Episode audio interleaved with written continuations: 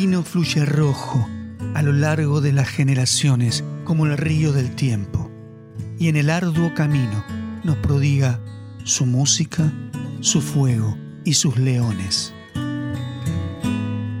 En la noche del júbilo o en la jornada adversa, exalta la alegría o mitiga el espanto.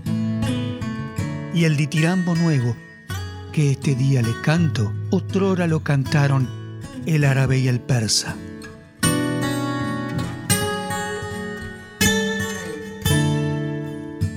Vino, enséñame el arte de ver mi propia historia como si esta fuera ceniza en la memoria.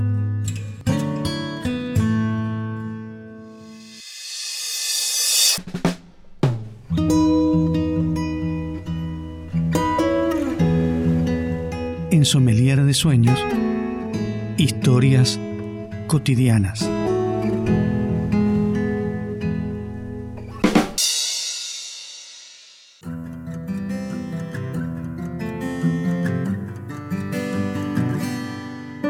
¿Cuántas vidas has vivido en tu propia vida? ¿En cuántas partes se divide? Si prefieres, ¿en cuántos capítulos se puede subdividir? ¿Cuántas veces terminaste algo y cuántas veces comenzaste de cero? Con una nueva historia, un nuevo trabajo, un nuevo lugar para vivir, una nueva familia, un nuevo amor. La historia de Roberto es una historia sobre el caer y levantarse, lidiar con el presente, sabiendo que la vida está por delante, llevando con nosotros todo eso que nos dio forma, asimilando que uno no es el mismo y que un mal capítulo no es el final de la historia. Decidimos hacerla porque nos ayuda y porque nos place compartirla, sentirla y contarla. Mientras la escuchamos, pensemos en cuántos capítulos se puede dividir la nuestra.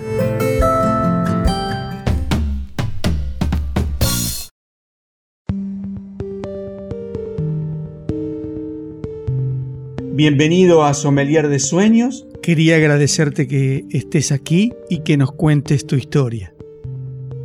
Es una satisfacción poder comunicarme con ustedes en esa isla tan bonita desde Mendoza. Naciste en la provincia de Santa Fe, de papá y mamá Simón y Dora. Contanos quiénes son y cómo se vivía allí. Mi viejo se recibió de maestro a los 16 años. En aquella época, en la ciudad de Coronda, donde nació mi papá, había una escuela fiscal que era la fábrica de maestros de la provincia de Santa Fe. Y bueno, después fue trasladado a Río de Alvear, donde conoció a mi mamá, era de una tradicional familia de, ese pueblo, familia Racini, concretaron su, su amor, se casaron, mi madre era modista, lo ayudaba en la economía a mi papá, porque los sueldos de los maestros no eran muy grandes que digamos, pero teníamos la suerte de que los directores vivían en la misma, tenían el chaleo, la casa, en la misma escuela. Así que yo me crié y mi infancia la pasé en el patio de la escuela donde mi viejo era director, en todos los pueblos. Y en cada pueblo que iba mi madre era la modista del pueblo. Y en la casa de tus padres, a la hora de sentarse a la mesa, ¿qué vino se tomaba? Papá tomaba vino Carlón, que lo compraba en, en, cajones de que venían de Asaís. Y bueno, yo en esa época no conocí otro vino.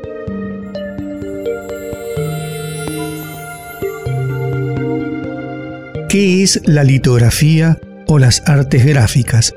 Contanos un poco. Mira, yo estudié litografía. Me recibí de maestro de litógrafo. En los colegios San José éramos pupilos, tuvimos actividades de todo tipo, actividades deportivas, actividades artísticas, actividades musicales. Yo integré el teatro del colegio la licenciatura de, arte gráfica, en aquella época todo era artesanal, todo se hacía prácticamente a mano. Y yo tuve la suerte de ser contratado por la compañía noruega de tabaco, donde se hacían las marquillas de cigarrillo y también se hacían estuches y etiquetas de todo tipo. ¿Y cuántos años trabajaste en Nobleza, Picardo? ¿Y qué hiciste? Estuve 16 años. Y bueno, yo había llegado a, la, a los cargos más altos. El, cargo siguiente era cargo directivo, pero solamente los ingleses ocupaban los cargos directivos. Tenía un, un tío de mi señora, era abogado. Mi tío me trae un aviso del diario La Nación donde pedían gerente de ventas y producción. Bueno, yo dejé el aviso sobre la heladera la cocina. Y pasaron dos o tres días y me dice mi señora, mira que te trajo el tío, acá está, no, no, uh, me olvidé, le digo, bueno, voy a llamar, y llamé y rendí. Pasaron los días, tengo una llamada de, de un señor que era el presidente de la empresa de Bueno, fui para allá, nos encontramos,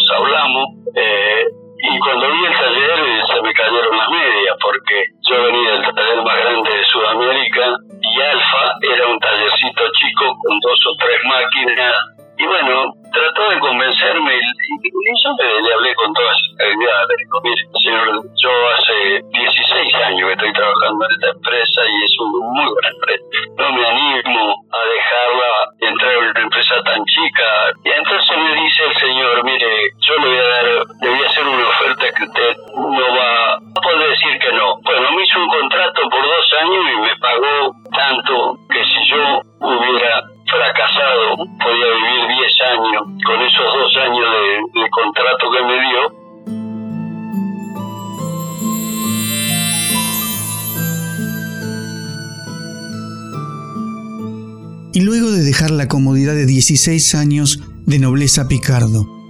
¿Cómo fue entonces pilotear esta aventura en Alfa, esto de comenzar desde abajo, pero con algo tuyo?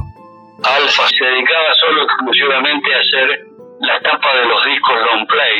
Y bueno, yo empecé a introducir eh, clientes de etiquetas, de estuches y de distintos tipos hasta que logré un producto el packaging de boutique, que se lo copia a los franceses, pero yo lo hacía de una manera que nosotros reproducíamos en algunas bolsas de boutique hasta la primavera de Botticelli, los cuadros que reproducía. Y bueno, tuvimos tantos éxitos que las casas importantes de Francia nos encargaban el packaging a nosotros. La historia es que la señora del, director de la empresa de Alfa, con una amiga, hicieron un viaje a Francia y de allá regalos en, en esos packaging franceses que eran una belleza. Entonces, yo le digo un día, director, mire, nosotros podemos hacer esto y lo podemos hacer mejor. Y me dice,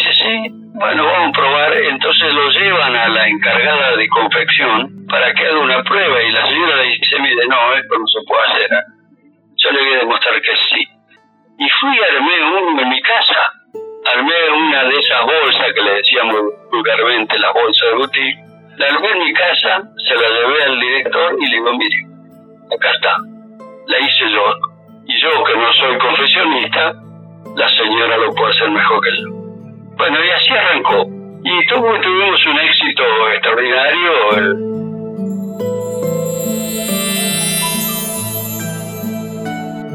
¿Y qué le pasó a Alfa? ¿Con qué tuviste que enfrentarte? Mira, la empresa trabajó muy bien durante 10 años.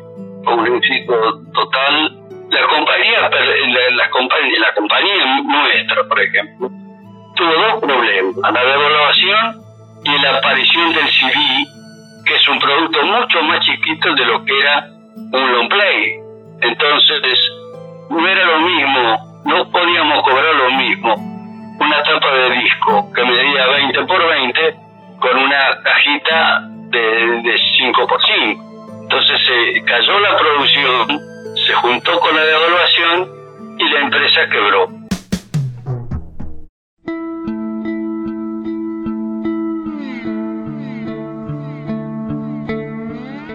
En este punto, si nos puedes explicar qué es la devaluación y cómo afecta a una empresa o a la vida cotidiana. es la devaluación de una moneda. Entonces el Banco Central tiene que emitir, tiene que imprimir más billetes para el consumo y el poder adquisitivo de la moneda se cae y los productos cuestan mucho más caro, produce un, un, encarecimiento de, todas las cosas. Entonces al quebrar la empresa, yo opté por irme a Villa Gesell, que tenía la casa de veraneo, tenía el chalet allí, a empezar una nueva vida. Y esa es otra historia.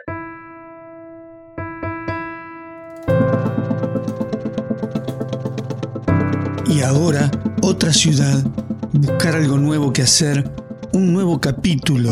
¿Cómo fue eso? Yo por a Villa Gesell con una mano atrás y otra adelante, como se dice vulgarmente, porque yo no tenía actividad ninguna en Villa Gesell, solamente iba de turista. Y me fui a vivir allí a buscar nuevos horizontes. Y bueno, empecé a trabajar junto con mi hijo en un hotel que se llamaba el Hotel Apolo, que se llama todavía, que existe. Yo como recepcionista como y ahí así empecé en Villa Gesell y después que terminó la temporada tuve la oportunidad de tener el lavadero automático que era una novedad en aquella época. Me hice cargo de ese lavadero automático y estuve trabajando muchos años ahí. Y bueno, yo empecé en el lavadero, me costó muchísimo adaptarme después de ser un ejecutivo eh, importante en Buenos Aires. Y bueno, me fue bien esos años, estuve viviendo varios años en Villa Gesell, fui progresando poco a poco y tuve la suerte me eligen concejal, los concejales por mayoría me eligen presidente del Consejo Deliberante y tuve el honor de ser uno de los primeros, el primer presidente del Consejo Deliberante después de la dictadura militar. ¿Y cómo es eso de trabajar en la arena política?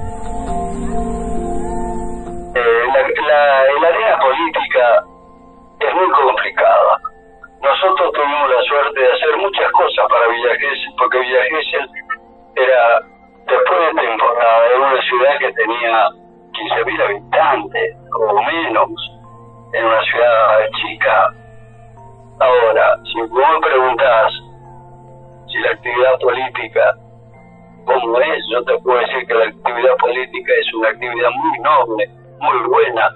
Lamentablemente, oscurecida y degradada por los malos políticos.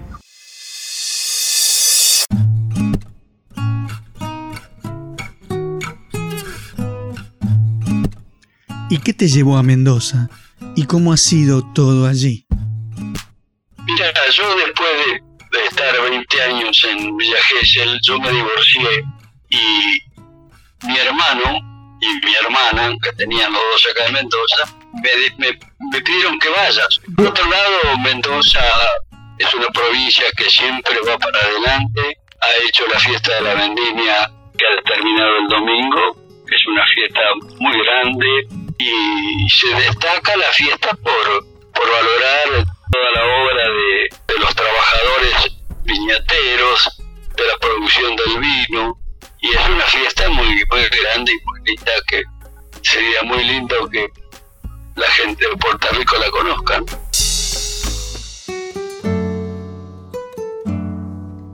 Antes de llegar a Mendoza yo tomaba vino blanco, Suter etiqueta marco.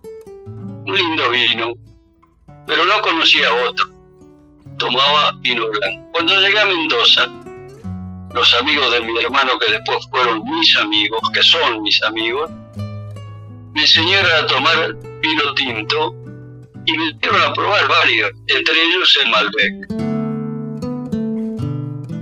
Porque acá en Mendoza hay 474 bodegas, pero el Malbec es uno de los vinos preferidos de los mendocinos y el mío. Como este es un programa de vinos y como nos gusta celebrar, si nos podés contar ¿cuáles son los vinos que te acompañan, esos que son de todos los días? Eh, Estancia Mendoza. Así se llama el vino, ¿eh? El vino se llama Estancia Mendoza. Hay un vino también, Malbec, que es muy bueno también, que cada tanto lo compro, que se llama El Despreciable. Mira vos qué nombre. Es una de una bodega de Maipú también. Maipú es una productora, hay muchas bodegas en Maipú porque está en el Valle de Uco, que es el valle donde hay mayores viñedos y producen, bueno, la mayor cantidad de, de vinos se producen por esa zona. Pero bueno, el Malbec es mi vino y lo tomo todos los días y lo seguiré tomando, si Dios quiere. Te lo recomiendo. Roberto de Mendoza, muchas gracias por estar con nosotros en Sommelier de Sueños. No es lo mismo el otoño en Mendoza. Hay que andar con el alma hecha un niño, comprenderle la diosa a las hojas y acostarse en